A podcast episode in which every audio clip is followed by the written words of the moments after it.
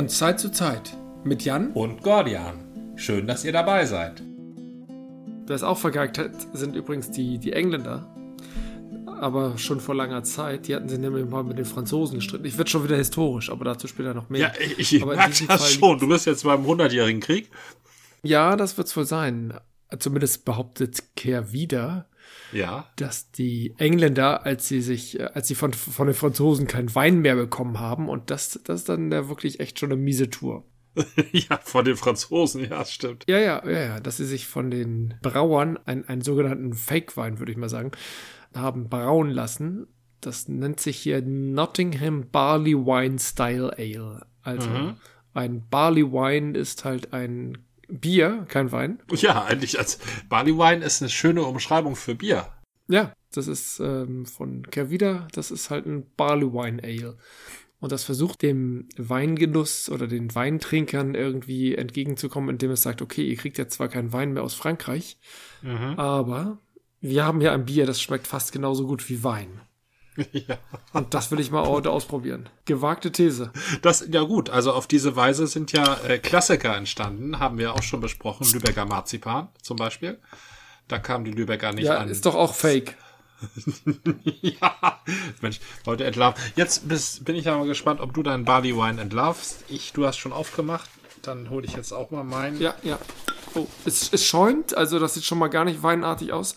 Wer, was kein Fake war, ist das äh, salzarme Brot aus Italien, aus Florenz. Ja. Weil das Nachbarstädtchen Siena, oder so Nachbar ist es gar nicht, den ja irgendwie versucht hatte, äh, nicht das Wasser abzudrehen, sondern das Salz.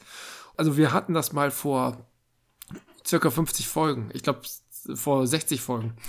Ähm, also, damals wusste wir werden nicht, es in Zukunft gehabt haben, ja. Hä? Ach so, vielleicht sind es auch 70 Folgen. Dann ist es ja auch fake. Ich denke, wir nehmen das jetzt auf und wir sind live, aber wir werden ja wahrscheinlich erst in 100 Wochen ausgestrahlt. Richtig, Ach Mann, ja. jetzt habe ich den Zusammenhang vergessen. Auf, auf jeden Fall ähm, haben die F Florentiner dann wegen der Sienesen, Siene, Siena, Sie mhm. wie nennt man Von den Flo von Florentinern wissen wir es, ne? Aber die Sienis, Sienenser, die Sienis? Die Sieneser. Ich, weißt du was? Wer damals, wer zum Schluss gewonnen hat, das waren die Florentiner. Ja, bestimmt, wie das, wie der ganze Kram heißt. Ja, die haben überhaupt einen Namen. Die ja, Leute richtig. aus Siena haben keinen Namen. Wie Siena Der Sieger benennt die alle anderen. Oder wenn er sie richtig, richtig fertig machen will, dann vergibt er keinen Namen. Das sind die Menschen aus Siena, die haben keinen eigenen Namen. Ja, oder er benennt sie so mies, wie das damals ja die, die herrschenden mitteleuropäischen Völker mit den osteuropäischen Völkern genannt, gemacht haben. Er nennt sie einfach Sklaven. Stimmt. Ja. Apropos, Nordeuropa. Ich muss auch schnell mein Bier aufmachen, sonst äh, trinkst du wieder davon. Du darfst mal wieder raten. Ja, ich musste bin. tatsächlich ein bisschen, bisschen Schaum in Nordeuropa. Ja, in Nordeuropa, das aber schäumt hier, hier sehr stark. Hier kommt ein Soundeffekt. Plopp.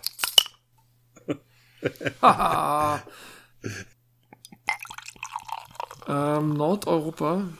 Mhm. Das könnte natürlich äh, wieder etwas aus der Flensburger Brauerei sein. Da liegst du völlig richtig. Die Flensburger Und du Brauerei. hast ein, ein Sommerbock. ja, es äh, ist. Was es gar nicht ein... gibt. es gibt, äh, also der Maibock ist ja der Sommerbock. Ja, ja, der Maibock ist der Sommerbock. Ich habe den Frühlingsbock. Du hast der Maibock, ja. Nein, ich habe den Frühlingsbock noch. Der Frühlingsbock, so. wird, Frühlingsbock schließt fast unmittelbar an den Winterbock an und geht dann auch bis zum Maibock. Na? Und der Maibock, und der, der Maibock dann, ist quasi der Sommerbock. Achso. Richtig, der Maibock ist der Sommerbock und der geht dann so locker in den Winterbock über. Also das ganze Jahr ist Bock. Also das ist, das ist ein bisschen pervers. Ne? Das ist so, als ob man Spargel das ganze Jahr essen würde oder zumindest angeboten bekommen würde. Aber oh, kriegst du doch aus Peru. Spargel aus Peru kannst du jederzeit haben. Aber dieses Bockbier, das gibt's äh, durchgängig aus äh, Flensburg. Ja, natürlich. Das ist ja auch kein Problem mit der Haltbarkeit. Aber vor 100 Jahren gab es überhaupt noch gar kein Bockbier in Flensburg. Das ist auch alles Fake.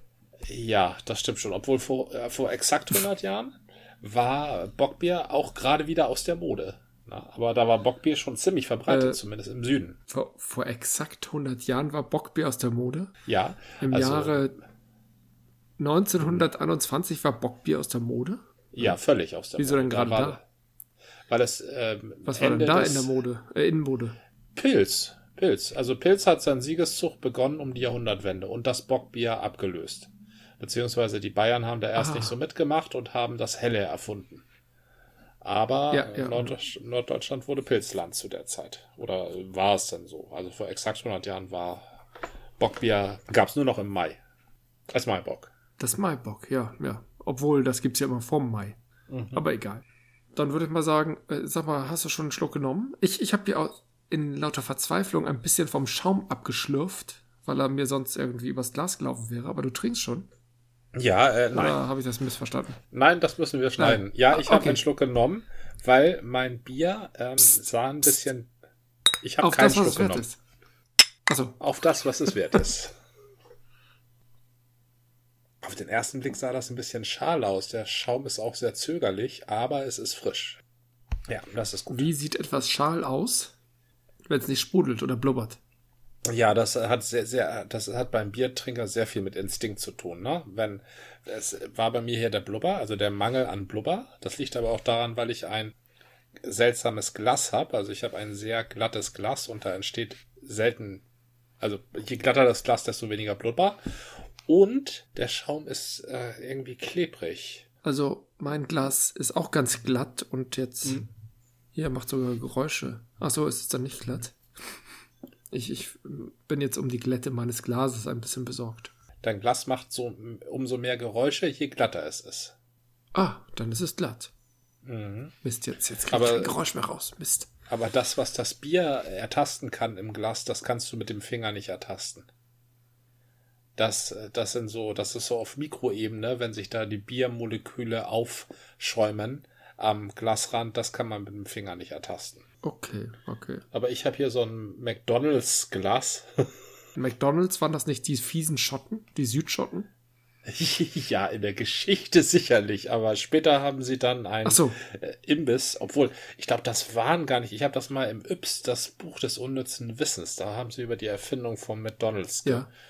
Geschrieben und da hieß es, das seien so Okay. zwei Brüder, die sich, die hießen aber gar nicht McDonalds, sondern ihr Nachbar hieß McDonalds und sie fanden den Namen so schön oder sie dachten nicht, dass ihr Kram ein Erfolg wird und dann haben sie den übernommen. Aber in Wikipedia steht es auch, glaube ich, wieder anders. Mhm, das sind so diese Wissensbrocken. Da würde ich ja eher auf Yps setzen. Ja, ich, also ich glaube, die haben damals noch richtig recherchiert. Bei Wikipedia, da Genau. reicht ja irgendwie so ein Internetfund, dann mit du es reinschreiben kannst. Ja, bei Yps haben noch echte Faktenchecker mit, mit da, die hatten eine riesige Redaktion für ihr Fachwissen. Die hatten was zu verlieren, vor allen Dingen. Wenn du da einmal durch ist in der Szene, dass du Yps nicht trauen kannst, dann laufen alle kleinen Kinder zu PM über. Na, scheiß auf Gimmicks, sagen die Sind dann. die das nicht Aber später an, sowieso? anlügen lasse ich mich nicht. Genau, dann sind sie zu PM gegangen und haben da ein bisschen was über Däniken gehört und Reisen zum Mars mit, äh, Ja. mit irgendwelchen Mo Monophilie-Dingensseilen. Ach nee, das war nur zum Mond, Fahrstuhl zum Mond. Äh, Habe ich letztens wieder gehört, ist wieder ganz hip. Der Fahrstuhl zum, äh, zumindest in den Weltraum, nicht zum Mond, aber in den Weltraum. Ja, in den Weltraum, ja. Habe ich auch gehört. Das war, das waren diese schönen Gedankenspiele immer, die sie uns erzählt haben, wie die Welt im Jahr 2000 aussehen Genau, wird. genau. Ich kann ich mich noch dran erinnern. Ja, oder, oder wenn sie total zukünftig sein wollen, 2010. Ja, und eigentlich sah die Welt genauso aus wie vorher auch. Ich habe meine Yps ja, äh, meine Yps, meine Yps auch, aber meine PM habe ich ja lange aufbewahrt, viele, viele Jahre aufbewahrt, weil ich dann in den Jahren gucken wollte, was daraus geworden ist. Ne? Aber Ach, jetzt mittlerweile, ich glaube vor fünf Jahren oder so habe ich sie weggeworfen, weil das war die weiteste Zeit. Ich glaube 2015 war das weiteste, was jemals in einem PM stand. Der weiteste Ausblick, jedenfalls in der in den drei, vier Jahren, in denen ich PMs gesammelt habe. Das ging ja alles damals so schnell, ne? Da, nach, nach drei Jahren PM warst du rausgewachsen. Und äh, Ich nachdem hatte wir nie zwei- PM, muss ich ja Du gestehen. hattest keine PM. Oh, wie schade. Nee, ich, ich fand, das war zu absurd. Also ich fand die lustig, wenn ich die bei anderen mal gesehen habe, aber äh, ich, äh, war, ich war ja so ein Skeptiker. Ja, PM ist durchaus was für Skeptiker. Also PM, das Schöne an PM war, es hat immer in die Vergangenheit gereicht und in die Zukunft, aber hatte über die Gegenwart überhaupt nichts erzählt. Na? Also es hatte total tolle Erklärungen, wie die Pyramiden gebaut wurden. Und es hat ja halt, ähm, also hat das Stein und Bein, also hat ja quasi versprochen, dass im Jahr 2000 die ganze Welt, also jeder Mensch mit so einem Telefon ausgestattet wäre, dass er immer mit sich rumträgt. Beziehungsweise die konnte so man nicht Quatsch. tragen, die konnte man in einem Hacken Porsche hinter sich herziehen. Ne? Aber dann hatten sie halt diese Bilder von diesen futuristischen Städten, die immer ganz in weiß waren. Die Städte sahen immer aus wie Badezimmer. Ne? Und da, da liefen die Leute rum mit so einem, alle mit so einem Hacken Porsche und mit einem Telefon am Ohr. Also mit dem Hörer und der Schnur natürlich, ne? Aber das sehr Telefon praktisch, sehr praktisch. Ja. Ach, der Ansatz ist ja gar nicht schlecht. Ach, da war Star Trek doch schon ganz gut. Auch wenn das irgendwie erst im Jahre 2200 irgendwas gesehen haben. Da haben sie auch, auch immer so Pets gehabt, wo dann irgendwie abgezeichnet wurde. Die sahen heutigen Pets ganz ähnlich. Ja, richtig, stimmt. Die hatten Pets. Und das war ja. auch Mitte der 80er. Hm. Also nicht das alte Star Trek, die hatten noch so komische Klötze. Da hatten sie aber auch sowas wie ein Pet, aber da wusste man nie, was drauf war. Aber die neuen Pads, die gab es, glaube ich, im Next Generation und da sah das schon ganz so aus. Ich muss sagen, das Bier gefällt mir hier. Es, äh, ich finde, Barleywein äh, hat nichts mit Wein zu tun, aber ein sehr schönes, fruchtiges Bier. Fruchtig von Wildwuchs? Das sind doch eher die Verhopfungsspezialisten. Kehr wieder, kehr wieder. Ach, kehr wieder. Kehr ah, wieder. Entschuldigung. Ja, Mensch, kehr wieder. Ja, nee, das. Äh ich bin doch so ein kehr wieder Mensch geworden. Richtig, du hast, du hast auch völlig recht mit Gavida. Das kann man gut unterstützen. Na gut, die hatten dieses komische helle Bier von dieses Winterhuder Helles im Programm. Das hat mich nicht so überzeugt. Tatsächlich sind wir wieder bei Ratsherrenhellen gelandet. Ja. Und das kaufen wir nur noch online bei, wie heißt der Anbieter noch? Es gibt da verschiedene Anbieter. Also es gibt neue Lieferanten, Getränkelieferanten, die so bundesweit agieren oder in mehreren Städten. Mhm. Die machen den lokalen ähm, Getränkelieferanten Konkurrenz, indem sie nämlich sagen, wir sind irgendwie innerhalb von drei Stunden bei dir und zweitens kostet es dich kein äh, Liefergeld, sondern das ist alles mit in den Kästen mit drin und die sind konkurrenzfähig zum Supermarkt. Ja. Das finde ich schon ganz interessant. Also, ja, ja, da werde ich schwach. Also ich, ich hatte äh, auch geguckt, was macht denn hier mein lokaler Lieferant in Winterhude? Ja. Oh, der hat nochmal einen Euro auf den Kasten drauf und dann sollst du nochmal sowas wie 5 Euro Liefergebühr zahlen. Und wenn ich nur einen Kasten will, ist das irgendwie nicht so passend. Oh nein, du gehst da zu dem gesichtslosen Multi und lässt deinen ähm, örtlichen Getränkelieferanten sterben und sagst, ach, der kann ja als das Schiffer werden. Also ich, ich war auch früher nie bei, bei meinem Getränkehöker hier in Winterhude. Warum soll ich da jetzt hin? Ich war halt vorher ja. immer beim Rewe oder beim Edeka. Ja. Und äh, da kann ich ja auch zu Dr. Oetker direkt gehen. Also das ist mir dann auch egal. Wem gehört Rewe? Achso, Rewe gehört sich selbst, aber das ist ja schon groß genug. Ja, also Rewe da, ist groß genug. Da muss ich nicht regionaler werden, als ich es schon vorher bin. Na, insofern, als dass wir die Edeka-Zentrale hier in Hamburg haben, also von dir entfernt, 500 Meter. Na, okay, zwei, drei Kilometer ist es, ne, bis zur City Nord. Ich überlege gerade, ja, ein Kilometer vielleicht nur. Irgendwie so. Ja, ja da bist du quasi. Da sind wir schon mal spazieren gegangen. Na, also da bist du, wenn du bei Edeka bist, bist du, ja, bist du lokal. Lokaler, lokaler wird's nicht. Also. Das erinnert mich an meine, an mein Wandern am Wiengebirge oder im Wiengebirge und dann waren wir irgendwie essen und ähm, ich achte ja so ein bisschen beim Fleisch auf Regionalität und die sagten, ja, ja, das ist ja alles aus der Region. Und dann dachte ich, ach Mensch, regional ist ja nett. Und dann weist mich aber ein Mitwanderkumpel doch darauf hin, dass hier, dass wir im Fleischgürtel gerade sind. Ja. Und knapp neben dem Münsterland immer noch die heftig großen Fleischfabriken. Ähm, ja, richtig. Fleischfabriken sind, da, ja. sind und regional hat da mal gar nichts zu bedeuten. Und dann dachte ich, ach, ich, ich nehme da mal doch das Vegetarische. das ist doch nicht der Bauer um die Ecke. Das ist, das ist vielleicht sogar der Bauer um die Ecke. Kann aber auch der Bauer aus einem ganz anderen Bereich sein, aber die Fleischfabrik um die Ecke. Total regional. Ja, total ja, und regional. Dann dann lieber gelassen. Ernährt ganze Landkreise, ja. Mhm, also regional kann auch nicht immer alles sein. Es sollte vielleicht auch ähm, dem Tier zugutekommen. Ich habe gerade einen Artikel gelesen, äh, das war irgendwie der Zeit vor etlichen Wochen, ähm, Da ging es um einen Bauern in Baden-Württemberg, der schon seit 30 Jahren oder sowas für Tierwohl streitet. Der hatte mhm. angefangen, mhm. seine Tiere auf der Weide, genau, der hat irgendwie den Hof übernommen, hatte aber kein Geld und hat dann einfach einen Winter lang die Tiere auf der Weide stehen lassen, weil er meinte, ich, äh, der, der Stall ist marode, wir können uns den, die Renovierung gerade nicht leisten, die müssen dann halt draußen stehen.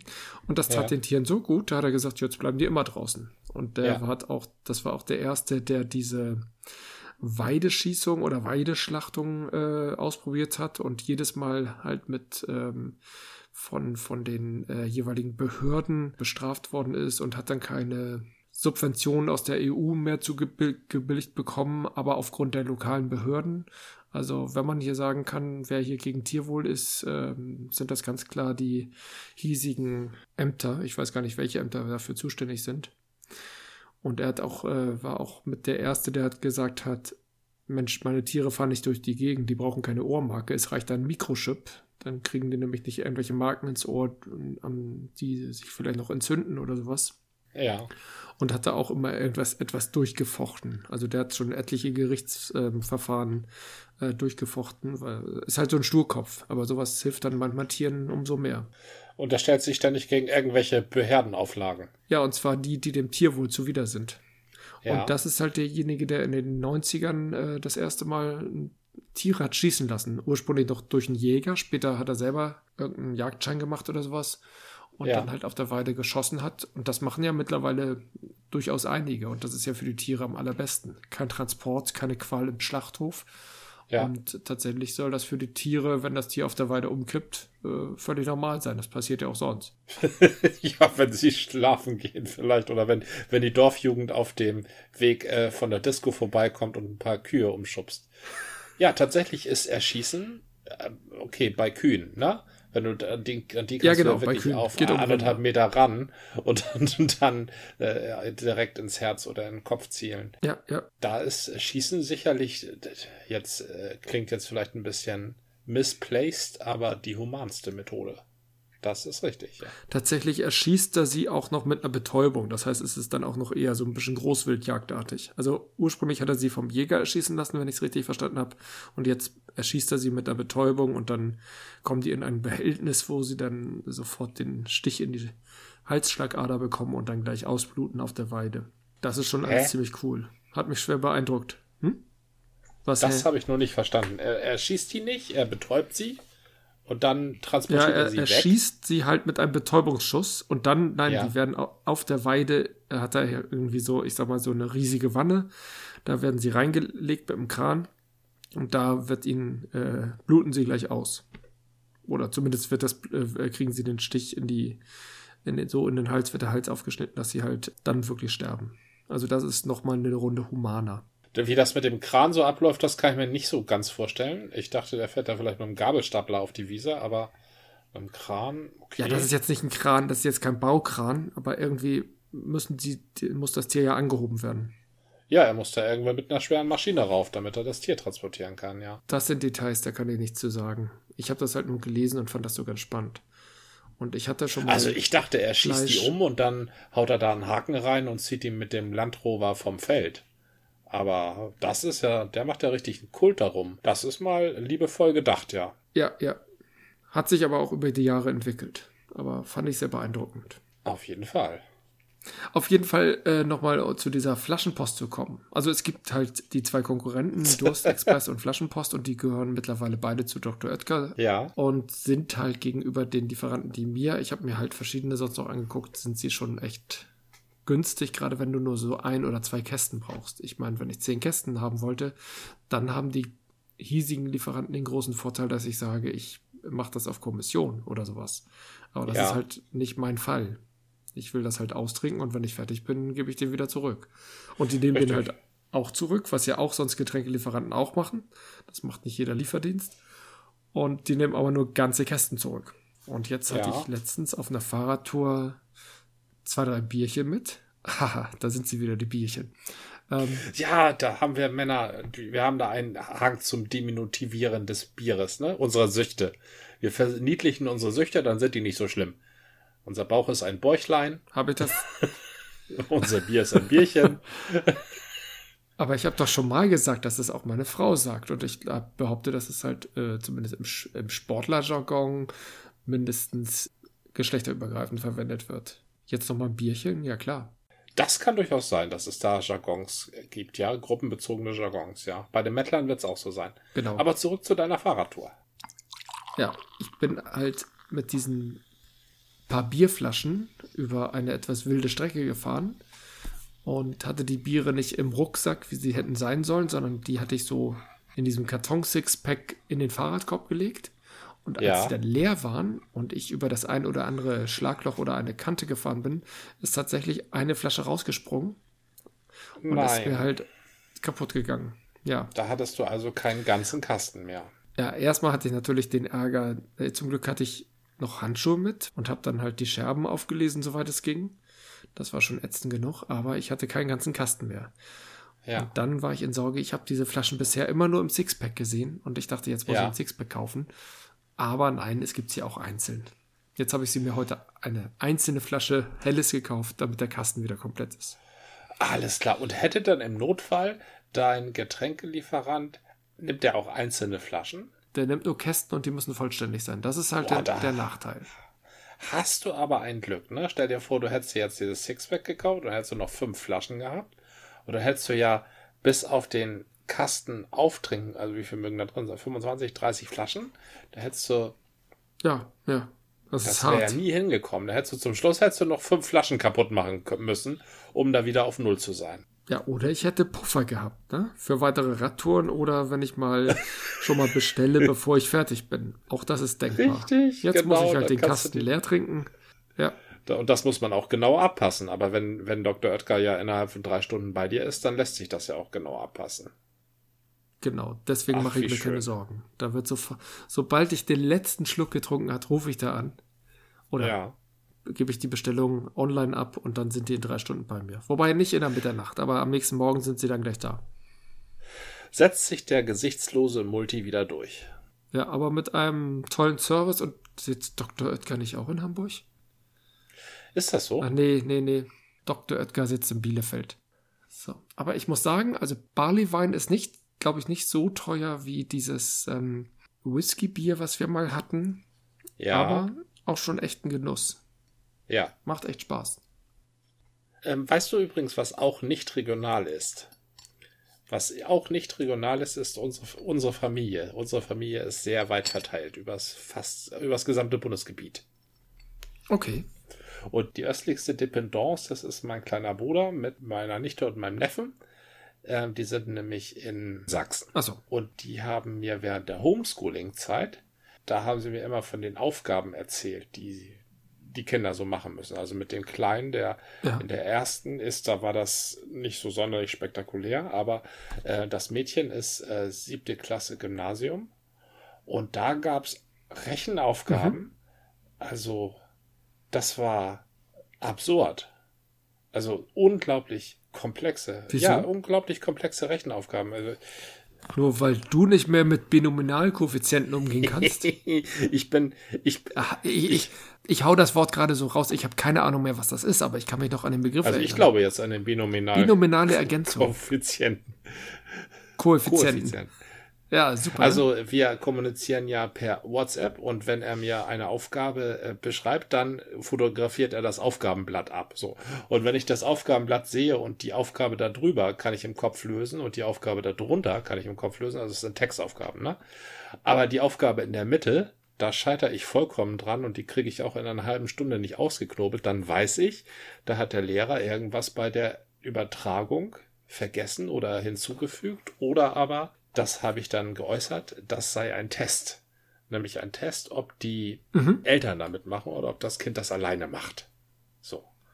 Und da hat mein, ah, da ja, hat mein ja. Bruder gesagt, ja, das kann sein, weil hier bei uns in der Klasse, da machen alle Eltern mit und rechnen das aus und alle Kinder sind immer richtig.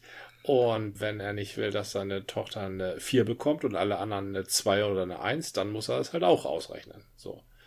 Und dann habe ich halt meinen einen Freund von mir gefragt, der Lehrer ist, macht ihr sowas? Und der hat gesagt, ja, in einer normalen mhm. Welt sollte man das machen, aber das macht keiner.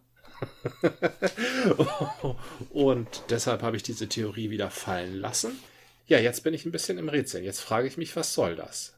Ist der Sinn des Homeschooling, dass da die ganze Familie also, mitlöst? So als Beschäftigungstherapie? Sich gegenseitig kennenlernen oder sowas? Oder ist das, wäre das besser, wenn man da die Kinder alleine vorsetzt? Du, du denkst doch nicht, dass diese ganze Homeschooling-Zeit im letzten Jahr irgendwie von einem Konzept, von einer Strategie oder auch nur Taktik durchzogen war. Es gab vielleicht einzelne Ansätze, aber jeder Lehrer hat, war doch erstmal auf sich alleine gestellt. Und jeder hat das mehr oder weniger versucht irgendwie äh, durchzuziehen. Er hat, jeder hat da auch äh, sicherlich seine Möglichkeiten gehabt, irgendwie im Weiterbildungsbereich. Auf der Lehrerseite gibt es ja auch so Weiterbildungsmöglichkeiten. Aber dann guckt man auch, was gibt es denn im Internet, auf YouTube, was wird denn da geboten und dann klappt man sich das zusammen. Man muss ja plötzlich die ganze Welt neu erfinden. Aha. Man war 30 Jahre lang Lehrer, hat die ganzen, gerade Mathe, ne? Du änderst ja nichts bei Mathe und plötzlich sollst du aber das ganze Lehrkonzept, das pädagogische Konzept völlig ummodeln. Ja.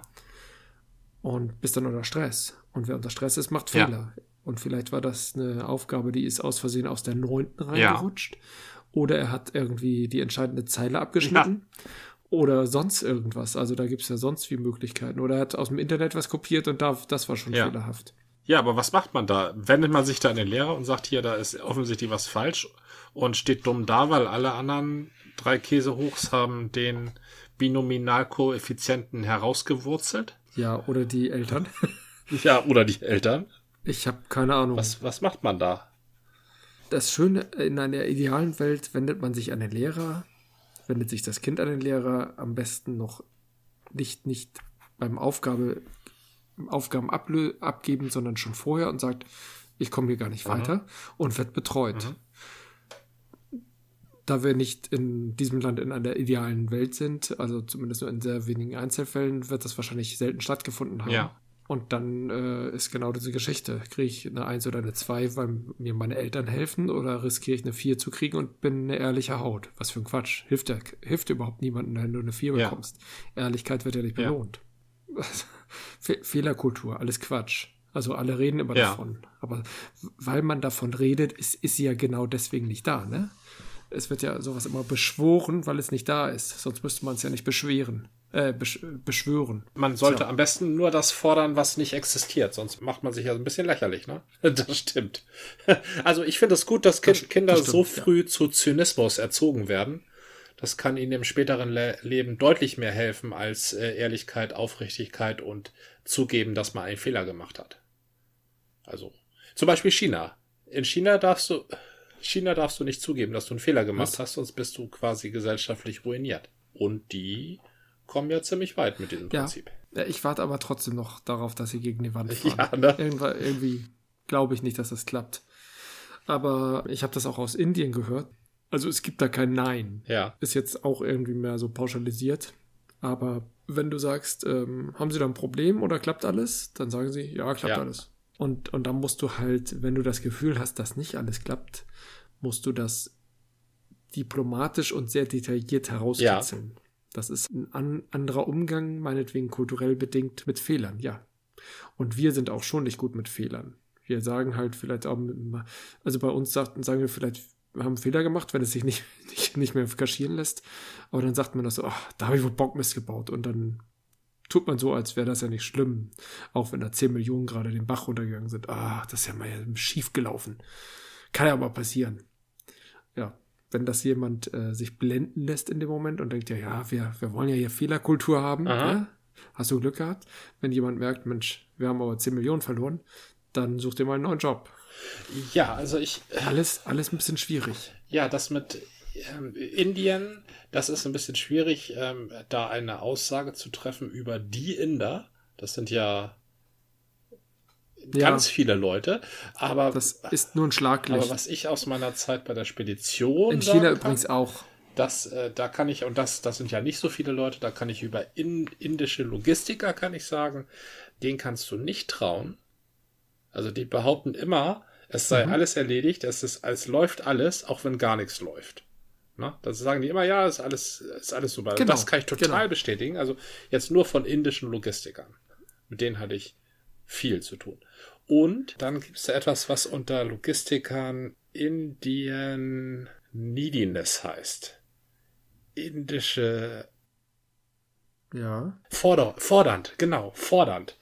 Ähm, wenn du selber dran bist, im Ja. Zugzwang bist, also wenn, wenn die Leistung von dir kommt, das, die Sendung oder die, die Papiere oder sonst was, dann wollen die es immer sofort und gleich und falten dich total distanzlos zusammen, wenn sie die Oberhand haben, also wenn sie dran sind, was zu fordern. Ne? So. Und wenn am nächsten Tag Okay. äh, ähm, die einen Termin hätten einhalten müssen und du rufst an, dann ähm, sagen sie, ja, nee, ist alles geklärt. Auch wenn du an deinem Bildschirm siehst, dass gar nichts geklärt ist. Dieselbe Person. Error, genau. Fehler, noch nicht da. Das äh, kann wohl sein, dass das äh, da bei denen, dass es vielleicht da eine logistikspezifische Kultur, aber woher das kommt, weiß ich nicht, aber dass es so ist, das kann ich bestätigen. Also ich habe das auch aus dem produzierenden Gewerbe gehört, dass ähm, die Aussagen in Kooperationen immer wieder hinterfragt werden müssen, äh, weil du dich nicht auf eine Aussage wie wir sind soweit oder wir haben die ähm, Vorgaben dieses Zertifikats erfüllt oder wir erfüllen dieses Gütesiegel oder, oder auch Bio aus Ja. Indien. Würde, würde ich aber die Finger von lassen. Ja, ja, wir achten hier auf Tierwohl. Ja, wir haben hier alles dokumentiert. Das ist alles super dokumentiert. Aber wenn du da hinkommst, denkst du, äh? Äh, Die Dokumentation hat überhaupt nichts mit der echten Welt zu tun. Nach allem, was ich von verschiedenen Ecken gehört habe, es sind, sind natürlich, es ist immer nur anekdotisches Wissen. Hat Indien einen anderen Zugang zur Wahrheit, ist jetzt vielleicht zu hart gesagt, aber im agilen Manifest, nee, im, im Scrum oder auch in anderen agilen Systemen gibt es eine Definition of done, eine Definition von fertig. Ja, sehr hübsche, sehr hübscher Da heißt Ausdruck. es halt, man muss sich halt darauf einigen, was man damit meint. Aha. So, was hat man alles erledigt? Und haben wir dann dann im Sinne der Definition of dann erreicht oder halt noch nicht? Und wenn du nur sagst dann ohne diese Definition, kann das halt alles heißen. Und ich glaube, aus dieser Erfahrung heraus haben sie genau diese Definition of done aufgebracht, dass man sich auf die am Anfang einigen muss. Sonst kann man nicht aus verschiedenen Ecken der Welt sagen oder auch nur in einem Team mit völlig verschiedenen Leuten sagen, wir sind fertig und jeder meint etwas anderes. Die einen sagen, wir haben das Konzept vielleicht erstellt und damit ist ja schon alles klar, muss nur noch ausprogrammiert werden. Und die anderen sagen, wir können damit an den Markt gehen. Ja, genau. Und die Dritten sagen, wir haben die feste Absicht, es zu tun, spätestens nächste Woche Mittwoch. genau. ja. Also, das ist das tatsächlich. Und aus China habe ich das zwar auch gehört, aber da kenne ich mich nicht mit aus. Das ist nur so ein wirklich nur Gerücht. Ich glaube unter anderem von dir. Ich verbreite keine Gerüchte. Ich verbreite höchstens Anekdoten, die ich von sehr glaubwürdigen Leuten gehört habe. Aber sicherlich auch nicht zur Beurteilung eines äh, zwei Milliarden Volkes, aber sehr wohl der Logistiker unter ihnen. sehr wohl der Ich glaube, Logistiker. beide Völker haben anderthalb Milliarden Ah, ja, etwa, okay. aber genau Ja. weiß ich es auch nicht mehr. Die sind ähnlich, ähnlich groß. Kann auch sein, dass sie nur im Umgang mit Europäern so sind, weil sie die sowieso nicht ganz ernst nehmen. Und da denken sie, ach. und untereinander sind sie total zuverlässig und äh, haben eine super Fehlerkultur. Das kann ja auch sein. Das wissen wir ja nicht. Das kann sein, ja. Ja. Ja, weil ich glaube nämlich nicht, dass man eine ganze Gesellschaft, ist schon gar nicht ein altes Kulturvolk, also eins mit einer sichtbaren und auch heute noch sichtbaren Tradition, die sich über äh, ja, also mindestens anderthalb Jahrtausende erstreckt, ähm, dass du so ein Kulturvolk aufrechterhalten kannst mit einem ja, das habe ich gemacht und in Wirklichkeit hast du es nicht gemacht. Das, ich glaube, da, das fährt dann irgendwann innerhalb den ersten 200, 200 Jahre vor die Wand irgendwie. Na, ich könnte mir auch vorstellen, dass es vergleichbar ist wie die Wahrheit in äh, autoritären Systemen. Wenn du dich politisch irgendwie äußerst, dann bleibst du im Wagen und in Andeutung und hast ähm, eine Art von Code. Ja, Das ist jetzt ein doofer Vergleich. Äh, Bei China passt es, bei Indien nicht, weil es ja nicht autoritär ist. Oh. Auch wenn äh, Modi autoritäre Züge hat, sind sie, ja, grundsätzlich ist es eine De Demokratie. ja, das ist auf jeden Fall eine Demokratie, ja. auch wenn einzelne Menschen autoritäre Züge Mhm. haben. Aber wenn du im Laufe deiner Zeit ein ganz feines System hast, wie du mit Fehlern umgehst und mit der Wahrheit, weil es unhöflich ist oder unfein, zu sagen, hier, das ist falsch, weil das den dein Gegenüber schwer verletzt oder beschämt. Ja. Sondern irgendwie damit umgehst, das können Feinheiten in der Sprache sein, die sich gar nicht übersetzen lassen. Das kann etwas sein, äh, eine Mimik, eine Gestik, die sich zum Beispiel am Telefon oder, oder per Online-Kommunikation gar nicht äh, übertragen ja. lässt. Und noch andere Wege halt haben, wo einfach dem Inder, der mit dem Inder spricht, beziehungsweise Inderin mit der Inderin, völlig klar ist, ja, er sagt, das ist fertig, aber er meint das in drei Wochen fertig. Mhm. Und äh, der Chinese, der zum anderen Chinesen sagt, hier ist alles super und äh, deswegen müssen wir morgen mal mit dem ähm, Notfallteam hier anrücken, weil es ist super und nicht obersuper. Keine mhm. Ahnung.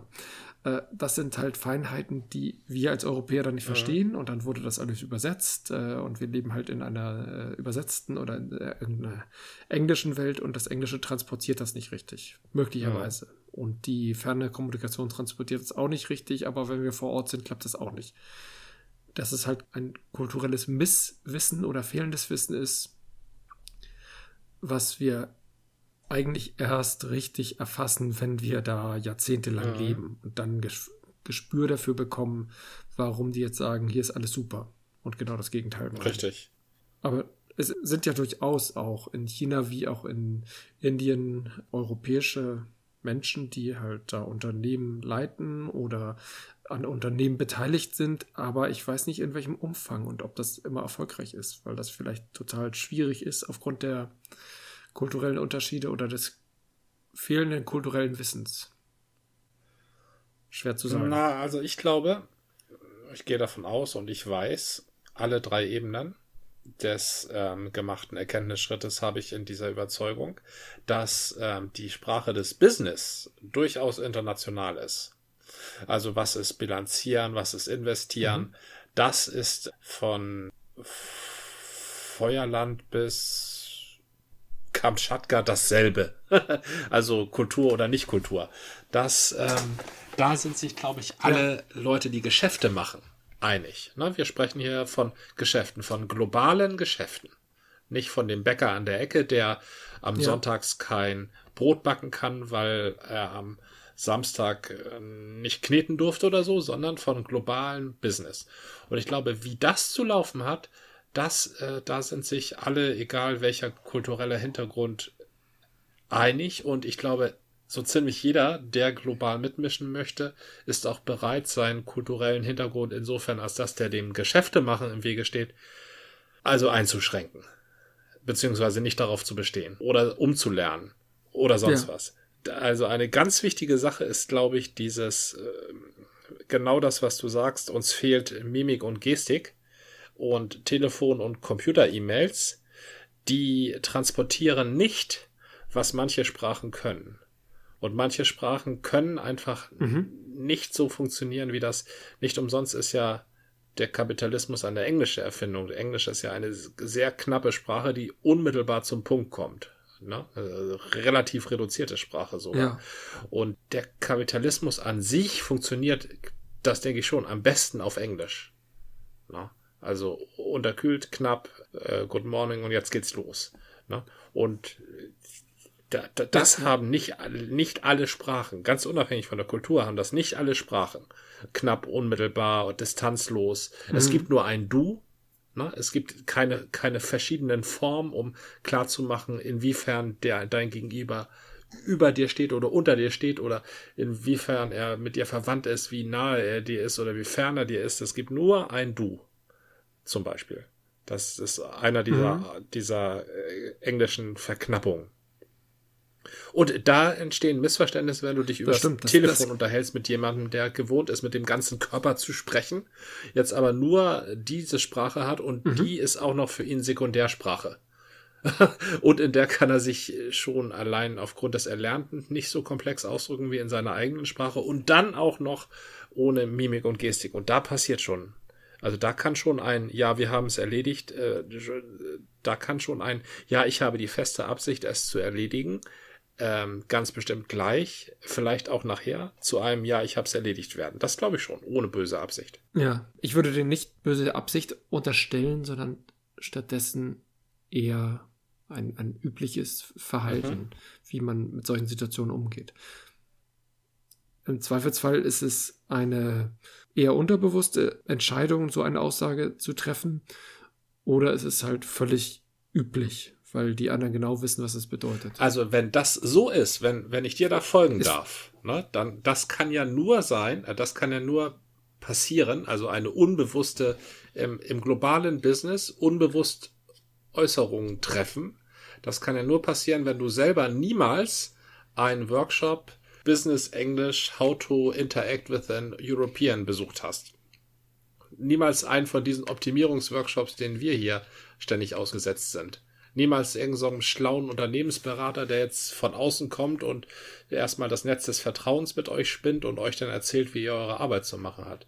Also, wenn du als mit so einem nie zu tun hattest, der dir erklärt, wie du dich am Telefon mit einem Europäer unterhältst, dann bist du tatsächlich in einer Gesellschaft, die sicherlich besser wirtschaftlich durchstarten wird, denn du gibst nicht unnötig viel Geld für solche Schwafelhansels aus. Ja? Das kann den Erfolg Chinas und Indiens erklären. Die haben einfach diese fiesen, doofen Business-Kommunikations, make yourself better, wachsen, gedeihen, besser werden, besser arbeiten, besser leben. Seminare. Die haben die einfach nicht. die, die müssen, die müssen in der Zeit, in der hier diese Seminare angeboten werden, müssen sie erstens selber arbeiten, also sind produktiv und zweitens geben sie da kein Geld für aus. Ja, ich glaube, ich habe gerade eben, Dankeschön, den wirtschaftlichen Erfolg Chinas erklären können. Hey. Ich weiß nicht, ob der wirtschaftliche Erfolg Chinas immer noch da ist. Der wirtschaftliche Erfolg hat sich ja die letzten 30 Jahre, 40 Jahre anhand von, also jetzt von China, anhand von Steigerungsraten bemessen. Mhm. Ne? Die haben immer gesagt, hey, wir haben zweistellige Steigerungszahlen, mhm. super. Ja. Wenn man ganz klein anfängt und alles gibt, um auf den gleichen Level zu kommen wie jetzt die Europäer, die Amerikaner, ja. dann bieten sich natürlich zweistellige Steigerungsraten an. Das hat sich in letzter Zeit aber nicht mehr so ergeben. Also jetzt nicht nur wegen Corona, sondern in China sind die Steigerungszahlen, die selbst die offiziellen sind nur noch einstellig seit einigen ja. Jahren. Und das ist auch ganz natürlich, weil man halt, weil sie sich angenähert ja. haben. Wir sind auf einem ähnlichen Level. Jetzt wird es ja interessant, können die Chinesen uns halt überflügeln? Das ist ja die Frage. Von den Indern, glaube ich, wird das noch nicht so gesehen, aber bei den Chinesen wird das ja immer gedacht. Ja. Und da ist die eine Frage, welches Know-how haben die? Und die haben ja wunder, ein, ein wunderbares Know-how-Abschöpfungsprogramm gehabt, immer mit diesen, diesen Joint Ventures. Ja. Und äh, die zweite Frage ist dann die Frage, wie viele Leute sind das? Mhm. Und das sind einfach ein paar mehr als die Europäer und als die Amerikaner zusammen. Was meinst du mit mehr Leute? Marktwirtschaftlich gesehen sind mehr Leute ein größerer Markt. Und das ist in erster Linie genau. interessant für die Leute, die in diesen Markt rein importieren, also exportieren aus ihrer Sicht. Also für uns. Sind ja mehr Chinesen, sind ja für Burberry London mehr Käufer für exklusive überteuerte Mäntel und bringen erstmal den Chinesen selbst nichts. Das Problem ist, die Chinesen haben ja angefangen, selber zu produzieren und selber auch Produkte und Marken hervorzubringen, die die halt interessant finden und die auf jeden Fall vielleicht nicht ebenbürtig mit, mit irgendwelchen europäischen und amerikanischen Luxusmarken sind, aber für den Alltagsgebrauch auf jeden Fall äh, mit den europäischen und amerikanischen Anbietern ebenbürtig oder eben besser sind. Die bedienen sich selber jetzt äh, oder bedienen ihre Märkte selbst. Das, das ist richtig. Das hat aber noch nichts mit ihrer Masse zu tun. Das kann die Schweiz auch. Na? Also die eigenen Produkte kaufen, ja, aber die Schweiz versucht England ja gerade massiv, zum Beispiel. Nee, was ich sagen wollte, ist, mehr Chinesen bedeutet ja nicht, dass sie wirtschaftlich mächtiger werden. Das bedeutet zunächst einmal, dass sie für andere Leute ein großer Markt sind. Die müssen ja noch mehr machen, als nur viele Leute zu sein. Zumal sie auch diese Steigerung jetzt auch nicht mehr haben, ne? mit ihrer äh, gewesenen Ein-Kind-Politik. Da haben sie ja auch genau, genau. Äh, so, so einen Stopp gemacht. Das ist, glaube ich, das ist, das ist, glaube ich, der Aspekt, dass du Leute, wenn du sie so hältst, also wenn du ihnen so eine Käfighaltung auferlegst, ne? dass du dadurch den freien Geist so ein bisschen Bonsai-mäßig runterschneidest und ohne freie Geister keine Innovation, ohne Innovation keine interessanten Produkte. Das ist, ähm, glaube ich, eher der Hemdschuh, oder? Ich bin mir da im Moment nicht sicher. Die Chinesen sind durchaus interessant, glaube ich, bei der Forschung und Entwicklung. Die sind da nicht irgendwie gehemmter als Europäer und Amerikaner. Die ziehen da mit, obwohl sie halt keine freien Universitäten haben. Mhm. Also es gibt da ganz viele Aspekte, die eigentlich dagegen sprechen, dass sie erfolgreich sind und trotzdem scheinen sie aktuell Erfolg zu haben. Und zwar unter einer Führung, die noch viel restriktiver ist als noch vor zehn Jahren. Ja, das ist richtig. Ich weiß nicht, ob der Effekt von Xi und seiner autoritären Art und, und äh, sein, letztendlich ist es ja wieder ein, eine rückwärtsgewandte, fast an Mao erinnernde Art, mhm. ob die negativen Auswirkungen einfach stark versetzt sind und im Moment die Chinesen immer noch von den Deng-Jahren oder von dem äh, Ansatz, den Deng seit Ende der 70er äh, in China um, umgesetzt und eingeleitet hat, profitieren. Ja. Das kann ich schwer sagen. Und im Moment profitieren die Chinesen natürlich noch ganz stark von der Ungleichheit im Land. Du hast sehr erfolgreiche Bevölkerungsgruppen, glaube ich, und äh, Bevölkerungs- äh, und, und Landstriche und äh, Gegenden, die halt sehr viel ärmer sind. Und wenn es halt Arme und Reiche gibt, dann kann man aus dieser Ungleichheit ganz viel Profit machen. Und du hast auch immer noch ähm, sowas wie Hongkong. Ich weiß halt nicht, wie sich Hongkong ausschlachten lässt. Das, das kann ich alles noch nicht verstehen. Also es steckt noch ganz viel Potenzial drin, das sich auch autoritär ausschlachten lässt. Ja. Und da brauchst du gar nicht so viel Innovation und trotzdem haben sie auch Innovationen. Also die, das gibt es alles. Hongkong ist, das Wesentliche an Hongkong ist, dass es eben ein, eine sogenannte Hub ist. Der alte deutsche Ausdruck dafür wäre Drehscheibe. Also da laufen viele Fäden zusammen ja. und da gehen wieder viele Fäden auseinander in der weltweiten, ja, nicht nur in der Logistik, auch im Finanzwesen. Und in, überhaupt in allen, in allen möglichen mhm. Sachen. Da, da läuft alles auf Hongkong zu und geht wieder auseinander. Und zudem ist es auch noch recht hübsch da. Also jedenfalls bis vor kurzem. Das heißt, man, man schafft auch da Intelligenz und Leute mit Know-how hinzuziehen, die da dann hinziehen und da ja, leben ja. wollen. Das ist, hast du natürlich mit einem Regime wie China ja. irgendwie schwieriger, dass da einer von außen sagt, ja, wow, China, da will ich mal mit meiner Familie 15 Jahre leben. Eher seltener. Gibt's auch, wenn du die Gewährleistung hast, dass du da wieder wegkommst? Ja, richtig, genau. Ja, ich bin echt gespannt, wie sich China entwickelt. Und ob Indien egal wie autoritär jetzt Modi ist und welche Züge der halt hat, solange Indien eine Demokratie ist und sich frei entwickelt, ob sie damit dann China irgendwann überrunden.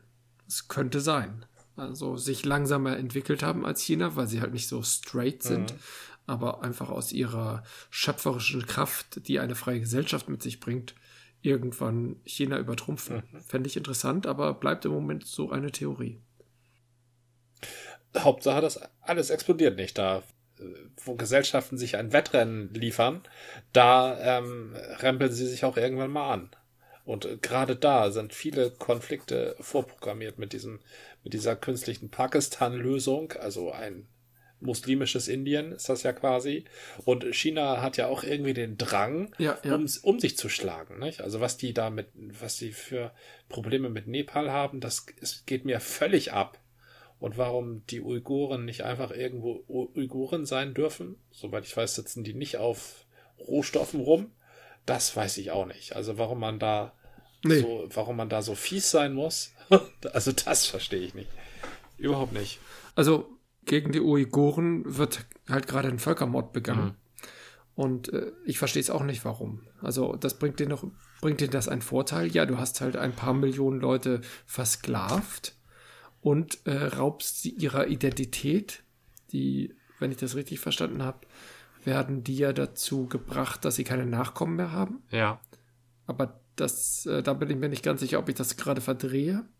Und alles, was nicht Handchinese ist, äh, soll irgendwie gleichgeschaltet werden. Das, ja, letztendlich ist es eine Art von Gleichschaltung. Moment, aber was ist denn mit Nepal? Bin ich da up to date? Jetzt habe ich, glaube ich, Nepal mit Tibet verwechselt. Ja, Tibet. Ja, Nepal ist immer noch ein eigenständiges ja. Land. Nee, Tibet, ja, Tibet ist richtig. Tibet ist auch Tibet ist tatsächlich ein sehr symbolbehaftetes Land. Es ist total uninteressant, glaube ich, da oben. Und es sind sowas wie 500.000 Tibeter oder so. Das könnte man einfach nur sich selbst überlassen, aber die Chinesen sagen, das ist unseres, das haben wir mal irgendwann gesagt und jetzt beharren wir darauf. Das ist so ein Be Besserwisser, ist nicht das richtige Wort, aber so ein Gehabe, wenn wir das einmal gesagt haben, dann bleiben wir dabei und rücken nicht davon ab, denn wir sind Chinesen. Punkt. Taiwan, auch so eine Sache. Taiwan ist natürlich nochmal ganz speziell. Taiwan ist ja noch einigermaßen erklärbar. da- Das, sind die, die sind weg und dann geht's ihnen irgendwie besser. Das ist irgendwie ein Gegenentwurf. Die werden lieber gemocht von allen Leuten. Das kann ich schon irgendwie verstehen. Das ist eine zutiefst menschliche Regung. Ne, dem Klassenstreber einen auf die Mütze geben zu wollen. Ja. Aber doch nicht irgendwie dem, dem kleinen hässlichen Kind hinten links in der Ecke, das nichts gemacht hat und niemand was tut und immer nur friedlich ist.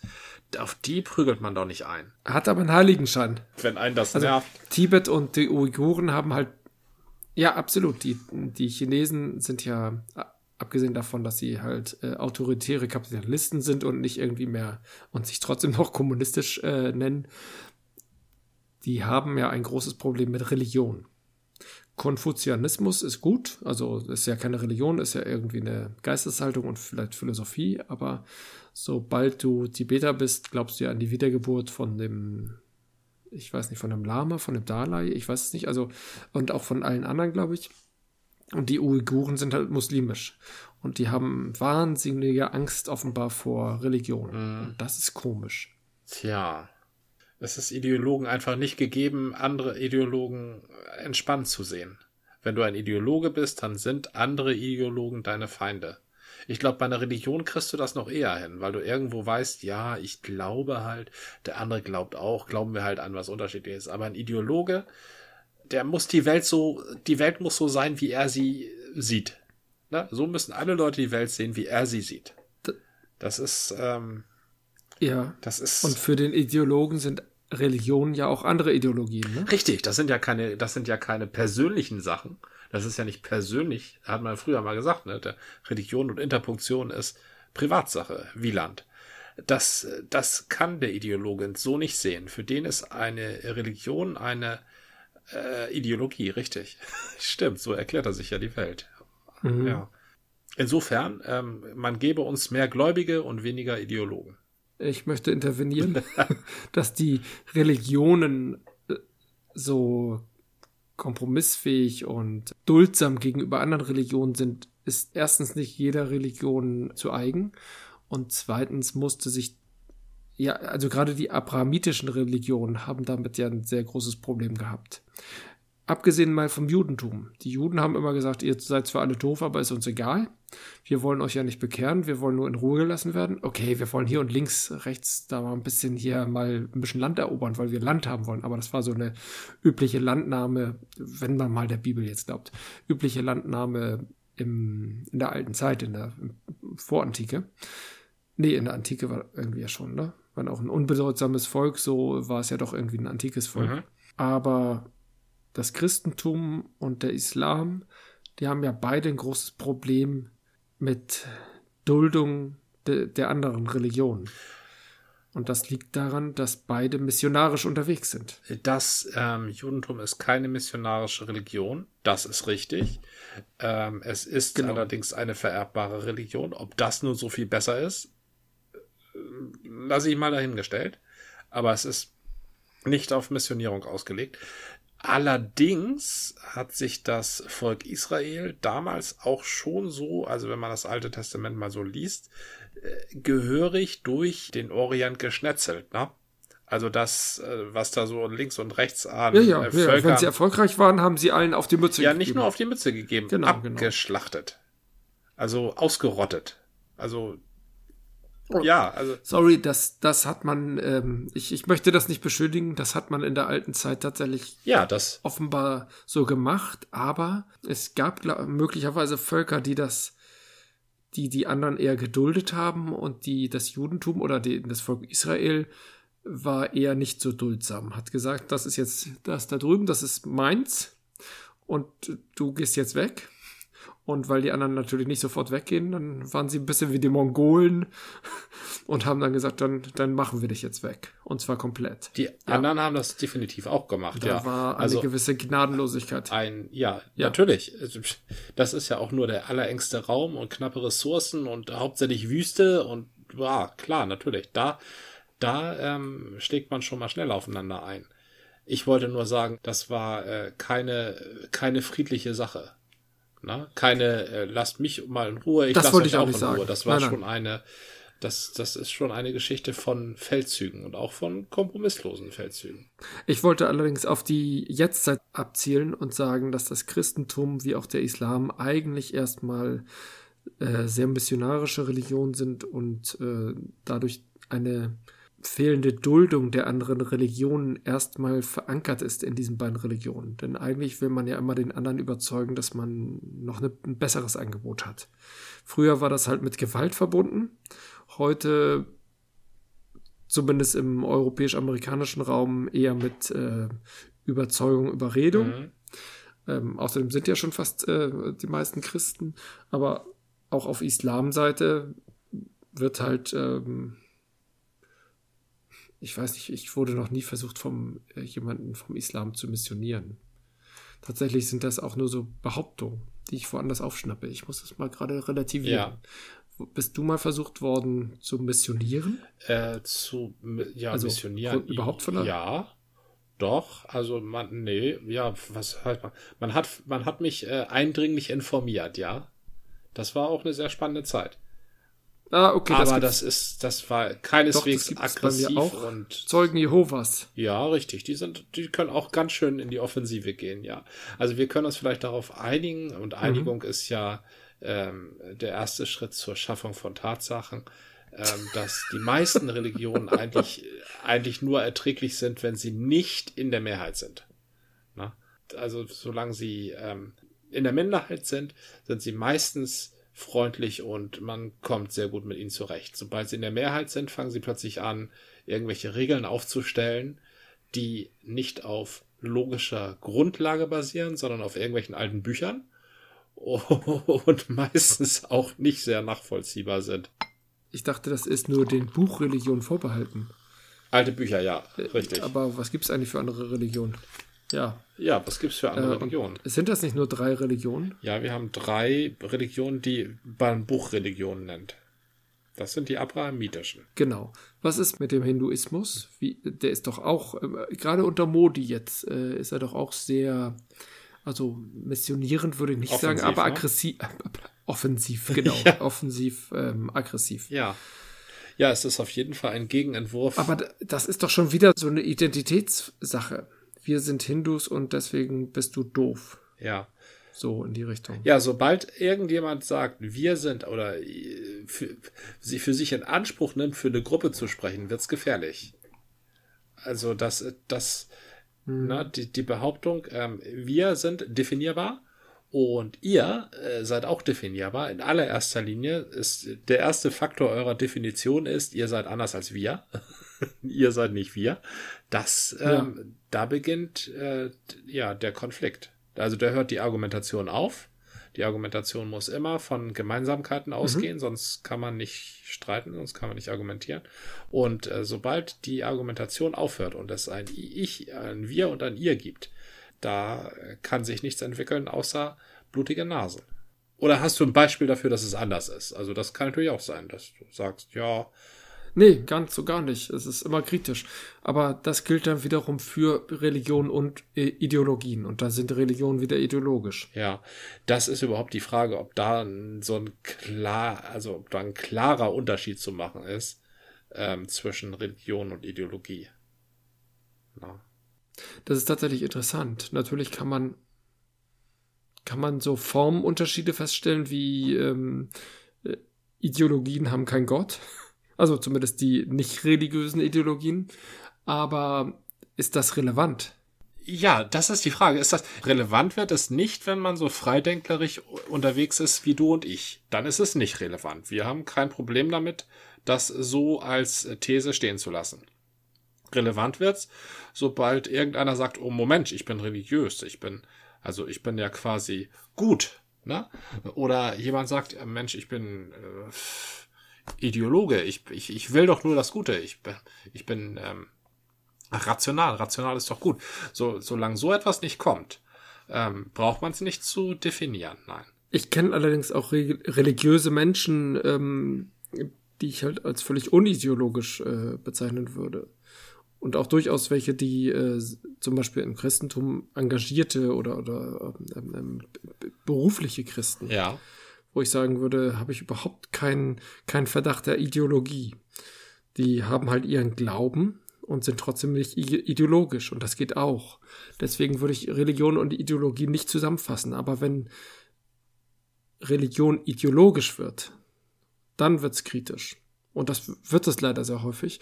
Und dann würde ich es aber eher der Ideologie zuschreiben. Also, was du für Menschen beschreibst, das sind diese in sich ruhenden, lieb lächelnden, du weißt, zu Hause beten sie, manchmal fassen sie dich an der Hand und sagen, dass wir heute beieinander sind, ist ein Gottesgeschenk, aber ansonsten gehen sie dir mit keinerlei Ding oder Welterklärung auf die Nerven. Meinst du solche Menschen? Und die bezeichnest du als nicht ideologisch. Das klingt, das klingt mir ein bisschen wie im Horrorfilm, was du gerade beschreibst. Das kann total, das kann total entspannend sein. Ja, das kann auch total entspannend sein, aber es klang irgendwie gerade ein bisschen beunruhigend. Ähm, so diese Entspannung vor dem äh, ersten Opfer. ja, genau. So wie dein, wie dein ja. Bauer in Baden-Württemberg mit seinen Kühen auf der Wiese wahrscheinlich umspringt, ne? Genau. Vorher noch Hätschel und Tätschel. Ja, ja. Das tut ihm auch alles total leid. genau. Ähm, so und, und, das glaube ich Zugang. ihm auch, aber, aber. ja. Mh, aber sterben müssen, müssen wir alle mal. ja, du, du jetzt vor mir, ähm, aber wir alle mal, ja. naja, Kühe sterben halt immer vor den Menschen, Richtig, so ist das ja, immer. Das Ganz grob ist dein Beispiel, was du gerade genannt hast, äh, so ein freundlicher Christ irgendwie oder Christin, ähm, die, äh, mit der ich nett im Gespräch bin, mich auch mal, was, was ist ich, tätschelt, keine Ahnung, äh, ist mir jetzt nicht untergekommen die letzten 30 Jahre, aber ähm, irgendwie so äh, mit der äh, einer Person, mit der man sich auch total nett auch über Religionsthemen unterhalten kann und von der ich vielleicht mal eine Frage bekomme zu religiösen Themen, wie ich sie sozusagen als nicht religiöser Mensch betrachte, wobei ich mich ja nicht als total nicht religiös betrachte, denn ich bin ja religiös geprägt, aber ich gehöre halt keiner Religion an. Und äh, aber mich nie versucht ähm, zu missionieren oder vom, vom richtigen Weg zu überzeugen. Zumindest nie so, dass, dass ich es bisher bemerkt hätte. Ja. Ähm, ja, ja, sowas meine ich. Gut, also Ideologie kann ja auch, auch ein Ideologe kann ja sehr in sich ruhen. Unser Bild vom Ideologen ist natürlich der geifernde, frontal nach vorne gehende Ideologe, der dich von irgendwas überzeugen will. Ne? Aber das kann ja auch ein, also sagen wir mal, Manchester-Kapitalismus ist ja auch eine Ideologie. So, und der geht dir vielleicht nicht die ganze Zeit mit seinen, der versucht nicht die ganze Zeit, dir, dir eine Lebensversicherung aufzudrängen. Also es gibt schon Ideologen, die sind ist, einfach nur ist Ideologen. Kapitalismus nicht nur eine entstandene, eine entstandene Mischung aus Pragmatismus und Zynisch, äh, Zynik? Und zwar in dem Ansatz, ich möchte irgendwie reich werden. Ah, du meinst also äh, die Mischung von zwei Verhaltensweisen. Kapitalismus ist eine Ideologie. Ja, doch. Sogar mit allen möglichen, mit, mit Appetit. Er hat sogar religiöse Züge. Also es hat eine eschatologische Ausrichtung. Also eines Tages sind, bin, sind wir alle reich. Mit wir alle meine ich ich und alle, die ich kenne. Es hat eine Apotheose, ähm, meistens ich selbst oder ein Typ, der reich genug, der so reich ist, wie ich mal werden will. Es hat viel von der Religion, ja. Aber in allererster Linie ist es auf jeden Fall eine Ideologie. Es ist nicht nur ein Verhalten, kapitalistisch sein. Mit Kapitalismus erklärst du dir okay. die Welt. Ich glaube, mit Kapitalismus erklärt der Kapitalist mir die Welt, damit ich weiter ihm auf den Leim gehe. Er sagt nämlich, du kannst auch mal, das kann alles mal dir gehören. Ja, richtig. Der Kapitalist macht, ist selber erfolgreich, weil ich ihm vertraue. Ja. Weil er mir auch ein bisschen was gibt. Ja. Ne? Ich bin ja ein, ein Mitarbeiter in einem Unternehmen und er beteiligt mich ja auch aufgrund meiner Arbeitskraft und äh, die gebe ich ihm gern, weil ich auch immer noch die Option habe, ich kann ja auch noch reicher werden mit seiner Hilfe. Ja. Ich brauche ihn, sonst komme ich nicht weiter. Ja. Und deswegen, äh, und zusammen sind wir stark. Okay, ist er stärker, aber ich bin auch stark. Ja. Und in gewisser Weise hat er ja sogar recht.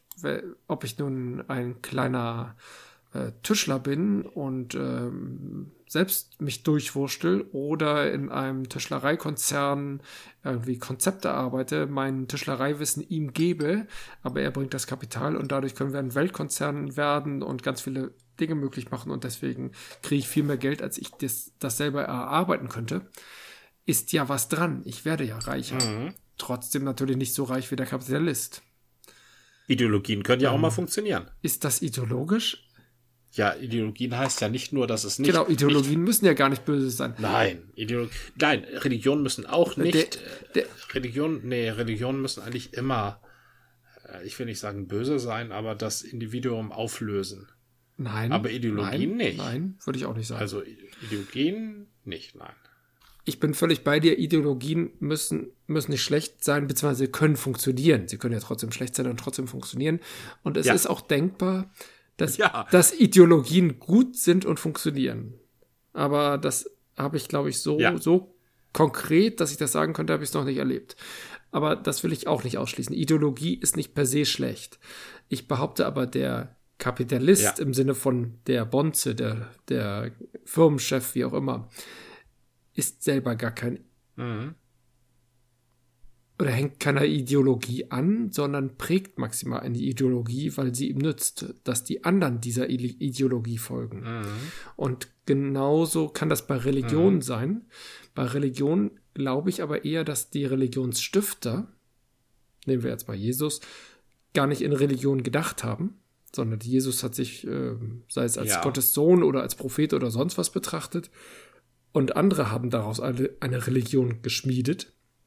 Bei äh, Mohammed Mhm. bin ich mir da nicht so ganz sicher. Das er hat schon sehr starke Züge, eine Religion wirklich aus äh, sozusagen zu erschaffen von allem, was ich weiß, aber bin ich mir auch nicht ganz sicher. Und Da gibt es auf jeden Fall viel Reglementierung. Also da geht's schon um die Gemeinschaft. Wie bilde ich eine Gemeinschaft? Wie halte ich sie zusammen? Was gebe ich ihnen für Riten? Dass sie, ne, also die Mhm. Riten, die sie ständig wiederholt, macht die Gemeinschaft ja zur Gemeinschaft. Das hat Jesus ja nicht so gemacht. genau, das hat Der sich hat erst zwar Dinge entwickelt. gemacht und daraufhin haben dann die anderen gesagt, richtig, darauf haben die anderen gesagt, das ist jetzt meine Tradition. Das hat er einmal gemacht, dann machen wir es jetzt immer. Ja, ja. so sowas, ne? Und das hat Mo- Mohammed schon ähm, äh, stärker durchgeformt. Also Mohammed könnte man schon als der kannte die Religionsstifter. Menschen, glaube ich, ein bisschen besser. Oh, weiß ich nicht. Der hatte, Ja, der hatte vielleicht, der hatte ja. vielleicht ein anderes Ziel. Ja, so. Und von daher würde ich bei Religion auch nicht immer sagen, erstens, dass sie, also du hast es ja schon relativiert, sie sind nicht böse. Äh, ich, ich, Religion hat, hat, hatten und haben wahrscheinlich auch immer einen Zweck. Und ähm, darüber sollten wir uns vielleicht einfach anders nochmal unterhalten. Ähm, äh, sonst, sonst artet das hier irgendwie aus. Aber Zweck ist da überhaupt eine, es ist ein, ein kurzes Wort, aber Zweck ist, äh, das leuchtet mir ein. Ja, das ist ein, das ist ein sehr kennzeichnendes Kennzeichen von der Religion. So betüternd die auch daherkommt, ne, im Sinne von, ha, lass uns mal singen und Freunde sein oder so. Aber da ist immer, ja, das haben, ja, das stimmt. Da hast du völlig recht. Lass uns das irgendwann anders nochmal beleuchten. Das war eine Folge des Podcasts von Zeit zu Zeit mit Gordian Und Jan, bis zum nächsten Mal.